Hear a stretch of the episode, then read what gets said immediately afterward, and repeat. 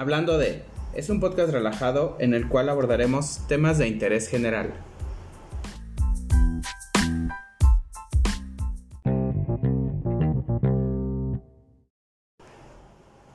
Buenos días, tardes, noches o excelentes madrugadas, sea cual sea la hora en que nos escuches, bienvenido y gracias por acompañarnos. Soy Luis Torres, psicólogo clínico con más de 15 años de experiencia profesional y el día de hoy estaremos hablando de resiliencia.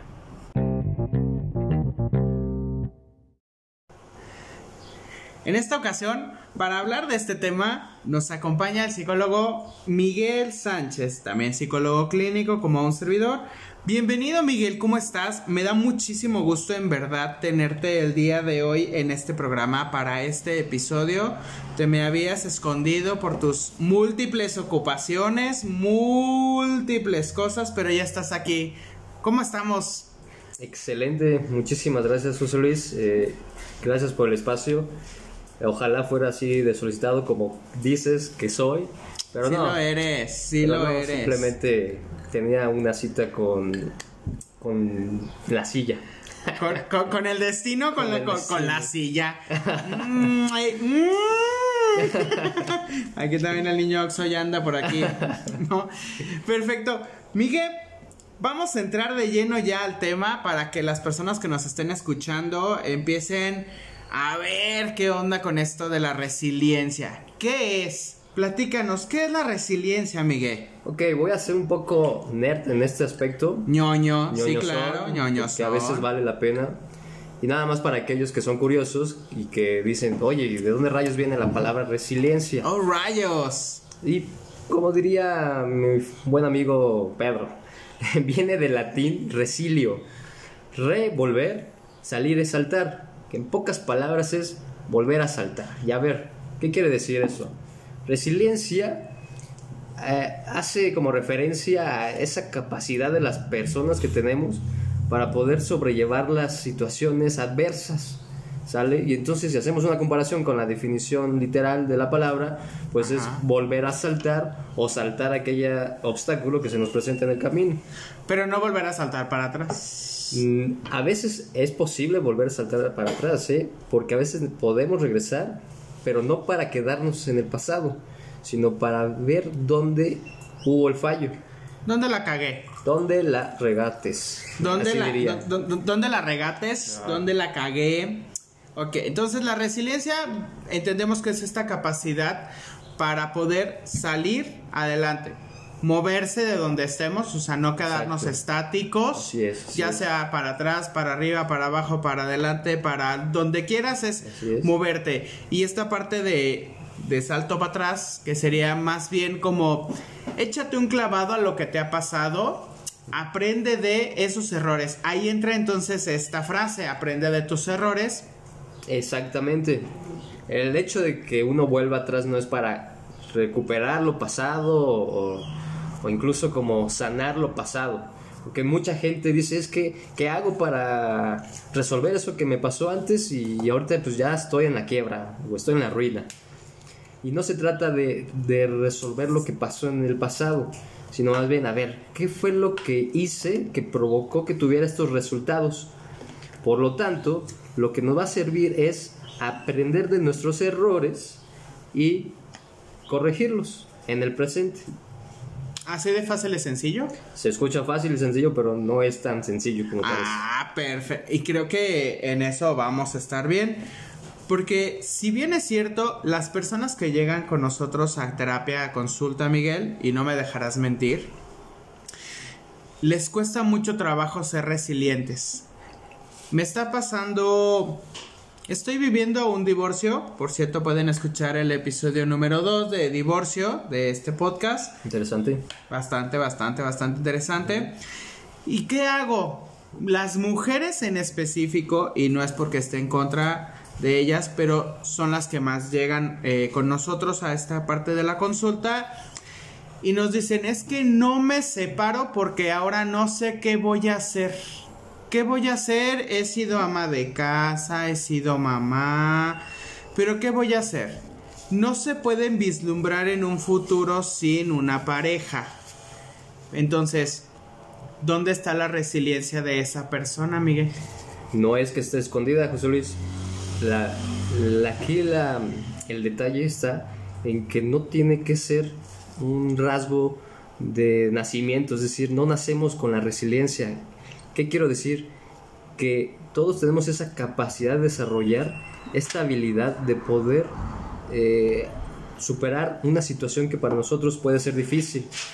Hablas del caso de divorcio de una mujer que es muy común y no es porque tengamos algo en contra de ellas, pero es muy común que eh, las mujeres sobre todo que lleguen a esa situación eh, en terapia y digan es que no sé qué voy a hacer si me separo.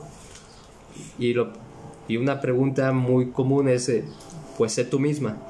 Pero esa respuesta tan sencilla es tan difícil de desarrollar en la persona que precisamente nosotros tenemos que eh, abogar porque la persona eh, desarrolle esta capacidad de superar aquella situación difícil que por la que está pasando, por a lo mejor porque su divorcio se está ahorita llevando a cabo y, y todo lo tiene encima.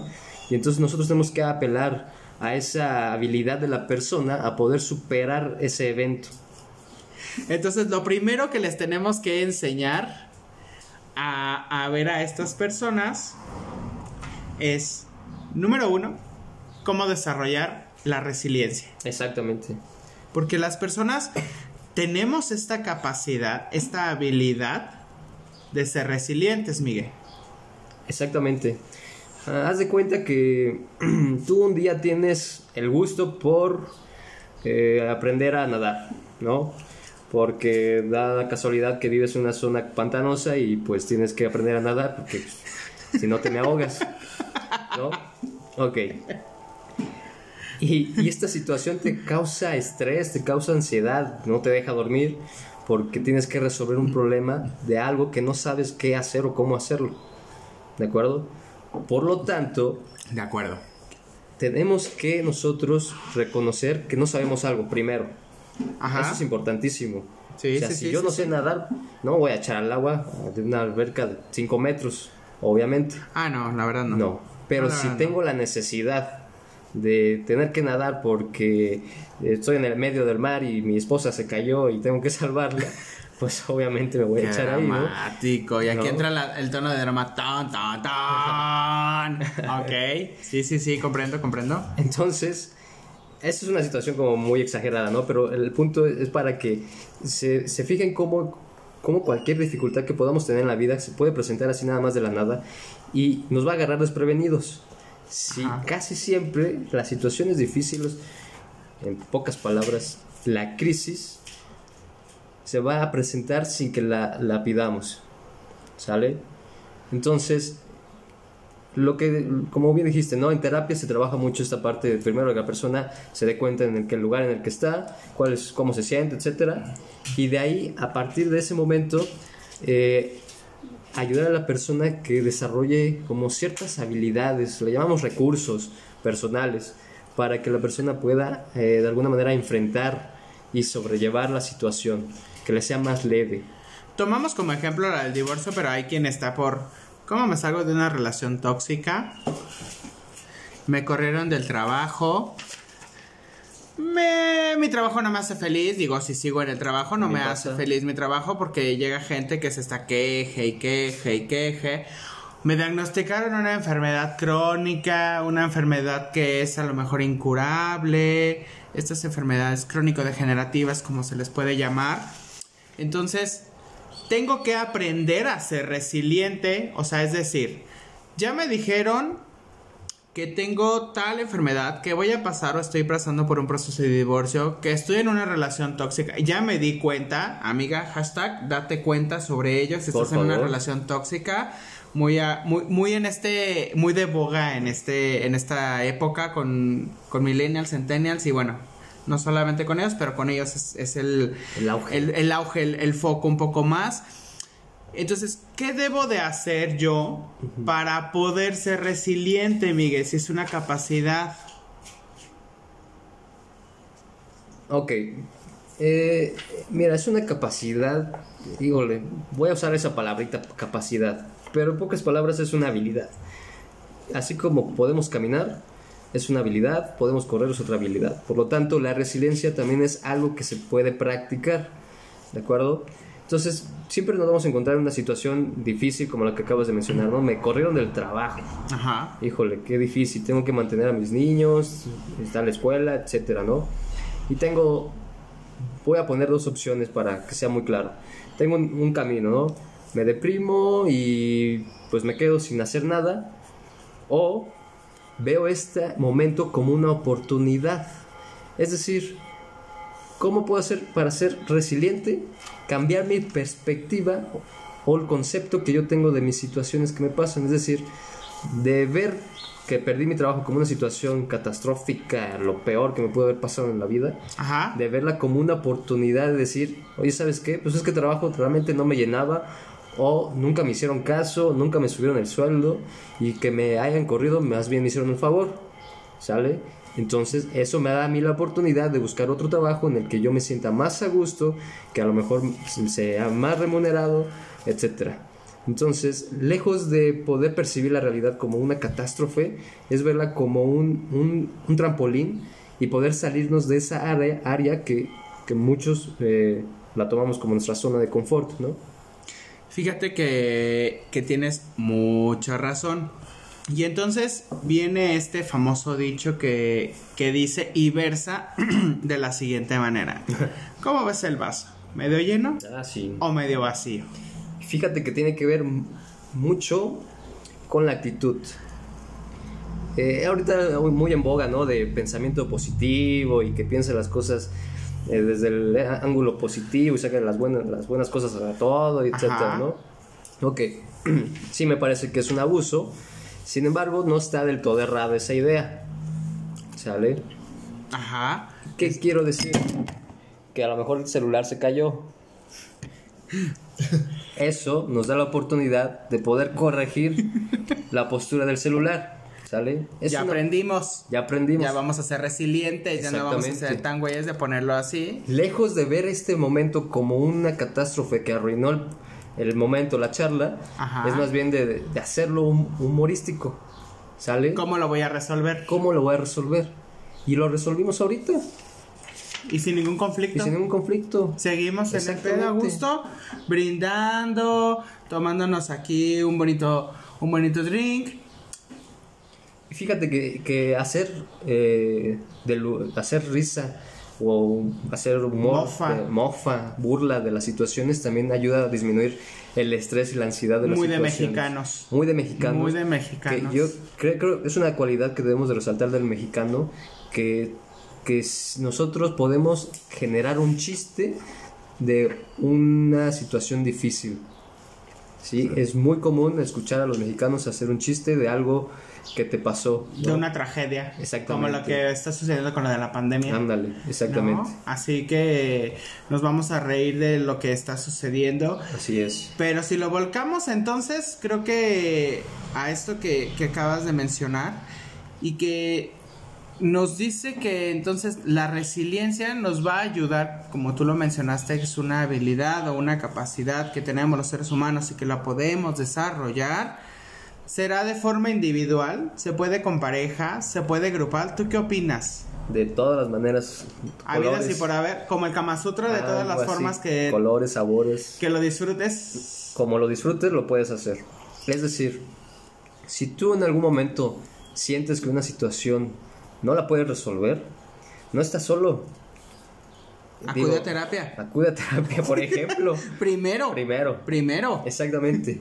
¿Eso quiere decir? Que no, o sea, desarrollar la resiliencia no implica que la tengamos que hacer solos, porque como lo dije, no nacemos con ella, por lo tanto, es algo que necesitamos de alguien más que nos ayude a eso. Que Sí. nos guíe, que, Que nos, nos esté ahí como... Incluso acompañando, ¿eh? O sea, sí es importante la terapia, porque sí la, la orientación y todo eso. Más que el coach de vida. Más que coach Que de- es diferente, muchachos. Sí. No confundan. Los psicólogos eh, no son coach de vida. El coach de vida es alguien que tomó algún curso y así. No estamos en contra de ellos. Entonces, simplemente es que los psicólogos tenemos más herramientas, más habilidades, más conocimiento desde una perspectiva profesional, donde vamos a ayudar al paciente, a la persona que se acerque con nosotros, ya sea una pareja, alguien que sea individual, un grupo, claro que también, porque para eso están los psicólogos sociales que nos ayudan con esta parte del grupo, para poder entonces aprender a ser resilientes. Creo que la identificación en esta parte de la resiliencia de los grupos ayuda muchísimo, Miguel. Sí, es generar lo que le llamamos una red de apoyo es decir, un soporte. El o sea, yo no conozco a nadie que diga, que haya dicho en su vida, no necesito de nadie. O sea, es imposible que no necesitemos de los demás.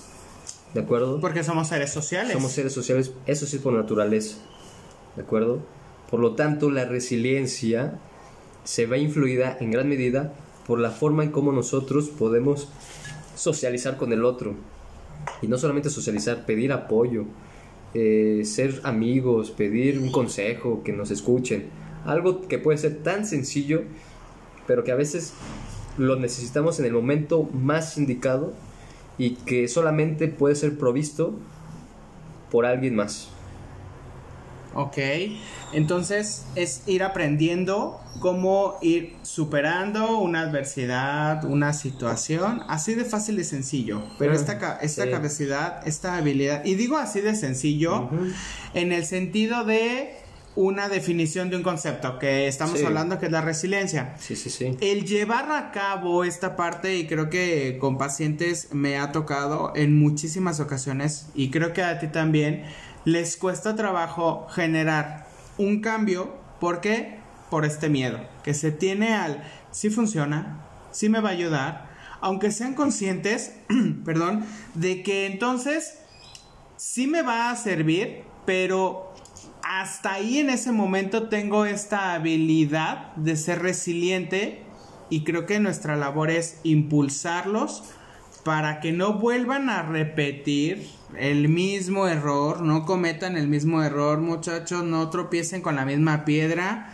Si ya lo dejaron, ya déjenlo. Déjenlo Si algo te incomoda, si ya estás pasando por una etapa, ya no te comuniques con esa etapa, no le mandes mensajes, no le mandes la nud, por favor, oye tú, es una etapa, pero es tuya. Entonces salgo adelante de esto. ¿Cómo lo hago? ¿Cómo lo hago? A ver, Miguel, ¿cómo lo podemos hacer? ¿Cómo podemos hacer que las personas entonces sean más resilientes? Mira. Aconsejalos. Mira, algo que me parece importantísimo y que, me, y que creo que se descuida a, a cada ratito son las necesidades básicas. Ajá. O sea, si no dormimos bien, si no comemos bien, si no nos ejercitamos, si no tenemos actividades recreativas, placenteras, empezando por ahí, cualquier tipo de actividad placentera. Cualquiera. Cualquiera. Cualquiera. Cualquiera. Básica. Básica. Sí, sí, sí, sí, sí, pirámide de Maslow. Claro, claro. Sí, chequenla muchachos, está en Google, la pueden googlear fácilmente, necesidades básicas. En la parte de abajo está la parte del sexo. Exactamente. Bueno, solamente yo dije necesidades básicas, pero el sexo es una de ellas. 100% recomendado, pues. Mm, Miguel, no, andas con todo, ya se me desató Miguel, nomás se echó así como una agüita. De limón. Y una agüita de limón. Sí, sí. Este, y ya con eso, Miguel empezó a fluir. Y bueno, con eso es básico, José Luis, porque si no, todo lo demás no puede funcionar de manera óptima. ¿De acuerdo? Entonces, yo les invito a quien está escuchando que se pregunte cómo está durmiendo, si está descansando, si está comiendo a sus horas, o de plano se pata de hambre, cómo están sus relaciones sociales, es decir, cómo están sus amistades, y en todo caso, cómo estás tú con tus papás, cómo estás tú con tus vecinos, o sea, algo tan simple que se nos olvida. Eso de alguna manera nos recuerda en qué lugar estamos eh, en este momento de nuestra vida, ¿sale? Necesidades básicas, check. Y ahí las van palomeando lo que vayan cumpliendo, lo que vayan ustedes viendo. Ahí lo van, lo van haciendo, ¿no? Danos unos tips que podamos hacer para ser, vaga la redundancia, más resilientes. Te voy a dar dos generales. Porque si no va a echar aquí dos horas diciéndotelos. No las echamos. Mientras los hielos haya, pues mira. Dos básicos. Uno, eh, vive en la aquí y ahora. O sea, ¿cuántas veces no te has cachado, José Luis, que estás pensando en qué voy a hacer la próxima semana porque no completo para el gasto? Ajá. ¿No? Oye, es que el próximo mes viene la colegiatura de mi niño y no sé si voy a alcanzar a juntar el dinero para eso. Y ya me estresé. Y ya me estresé. Y eso, eso me bloquea por completo. Ajá. ¿Y qué me bloquea? Esta, esta facilidad de poder encontrar una solución al problema que sí tengo en este momento. Ujú. ¿sí? ¿Y cuál es ese problema? Pues tendrás que tú describir cuál es ese problema. Pero el que tú estás imaginando futuro todavía no se presenta. Por lo tanto, no sabes ni qué puedes hacer. Por lo tanto, todavía no lo puedes resolver. Entonces, por eso es que digo, vive aquí y ahora. Espérate a lo que venga después. No sabrás ni qué va a venir. ¿Qué tal si la próxima semana te corren y te dan un, nuevo me- mejor trabajo en otro lugar y ya tienes para pagar la colegiatura del resto del año? No lo sé. Ah, qué chingón sería eso. ¿Cuál es el otro tip, Miguel? El otro tip... Espérame. Te, te- te- te- Espera. te esperamos. Porque fíjate que me preparé muy bien para este tema. Sí, sí vienes bastante de, de que sí se preparó, sí se preparó Miguel, la verdad sí, trae aquí este la información a, a- flor de piel. Traje mi libro de resiliencia. y otro que también es muy, muy práctico es ponernos objetivos o metas a muy corto plazo. Es decir, ponte un objetivo día a día. Y puede ser algo tan insignificante o tan eh, complicado, pero que realmente estés como consciente de que lo puedes alcanzar. ¿Sí? Es decir, hoy me levanté a las 7 de la mañana y mi objetivo de hoy es salir a correr en la tarde y correr por lo menos 20 minutos. Muy bien. No me importa si en el resto del día me fue de la patada, si no comí, etcétera. O sea, si ese es mi objetivo, yo quiero lograrlo. ¿De Ajá. acuerdo? Entonces, eso de alguna manera también nos enseña a que eh, resolver un problema no va a ser sencillo. ¿De acuerdo? Es decir, porque si te presenta una adversidad, no quiere decir que ya estés preparado totalmente para resolver el problema. No sé si me explique, ya se me subió este agua de limón. Ya, ya, ya, ya, ya se te subió el agua de limón. No, pero sí, creo que sí quedó, quedó un poco, o más bien no un poco, bastante claro, Miguel, en verdad. Donde hay que entonces entender que lo que no ha sucedido no debe de atormentarme en este momento. Así es. Resuelvo, tú lo decías, vivo el presente y el ahora es resuelvo lo que me está pasando en este momento, lo, Así empie- es. lo- lo empiezo o lo voy a empezar a disfrutar. Si bien el generar un- una meta a, llamaría yo a corto plazo, ¿va? Sí. Eh, ya el tiempo, bueno, hay muchos autores que hablan sobre estos proyectos de vida y que nos hablan de, de metas a corto, mediano y largo plazo. Sí. Entonces, estamos hablando en este momento de las de corto plazo, Así es. que si bien, entonces tienen que ser en un tiempo bastante corto, o sea, pequeño. A lo mejor, ¿qué te parece? No sé, una semana, Una 15 semana. días, Exactamente. Lo que, aquí la cosa es que lo logres. que se cumpla, que es lo más importante. Eso es lo más importante. Porque si yo lo voy a escribir y no lo voy a hacer, ¿para qué chingos lo voy a escribir? Y a veces ni siquiera es tan importante el proceso. A veces es más importante que se haga. No importa cómo, no cómo salió. Simplemente que se haga. O sea, que se resuelva. Exactamente. O sea, lo voy a llevar a cabo Así y lo es. voy a cumplir. Así y es. eso va a ser una válvula también de escape Así es. para que yo disminuya los niveles a lo mejor de este, de este famoso estrés, Así de, la- de la- de las personas que dicen, que tienen, que esta ansiedad, Sí. que entonces esta preocupación es que no me deja dormir, porque entonces hablamos y volvemos al punto de las necesidades básicas de estoy Así es. durmiendo bien, Así es. eh, esta situación me está afectando en mi alimentación. Hay personas que se estriñen, hay personas Sí. que van mucho al baño, Les duele la cabeza. mu- muchísimas, muchísimos síntomas que les pueden estar sucediendo o afectando en todos, en los rubros de su vida. Y entonces ni van a fluir para un lado, ni van a fluir para atrás, ni para un lado, ni para el otro, ni para arriba, ni para abajo. Y entonces sí se van a estancar. Están bloqueados. Sí. Bloque, bloque completamente. qué interesante. Creo que nos podríamos pasar, bueno, mucho tiempo, amiga, hablando sobre la resiliencia, Sí. que no es nueva. A lo largo de la humanidad ha existido la resiliencia. Así es. La adaptación, que es una parte de la resiliencia, la adaptación ante las adversidades del tiempo, del- de, de la historia como tal, que no es nuevo, sin embargo, ha tenido como mucho auge el nombre de ser resiliente como tal. Escuchaba que decían que un- una persona que, que, veía películas de, de zombies y apocalípticas sí. y que decía, entonces, este grupo es resiliente. Ajá. ¿Por qué? Porque fíjate que entonces eh, han superado la, la- la ola de zombies. Ya el, el fin del mundo lo superaron y quedaron. Y entonces me tengo que adaptar a lo nuevo que existe como tal. ¿no? Así es. Muy bien, Miguel, en verdad te agradezco infinitamente que hayas venido el día de hoy, que hayas aceptado esta invitación a este, a este podcast, que si bien es cierto, y como lo mencioné, no es un tema que, es, que podamos ampliar tanto porque bueno nos llevaríamos muchísimo tiempo y, y no lo tenemos porque si no luego Nos se hace- cobran.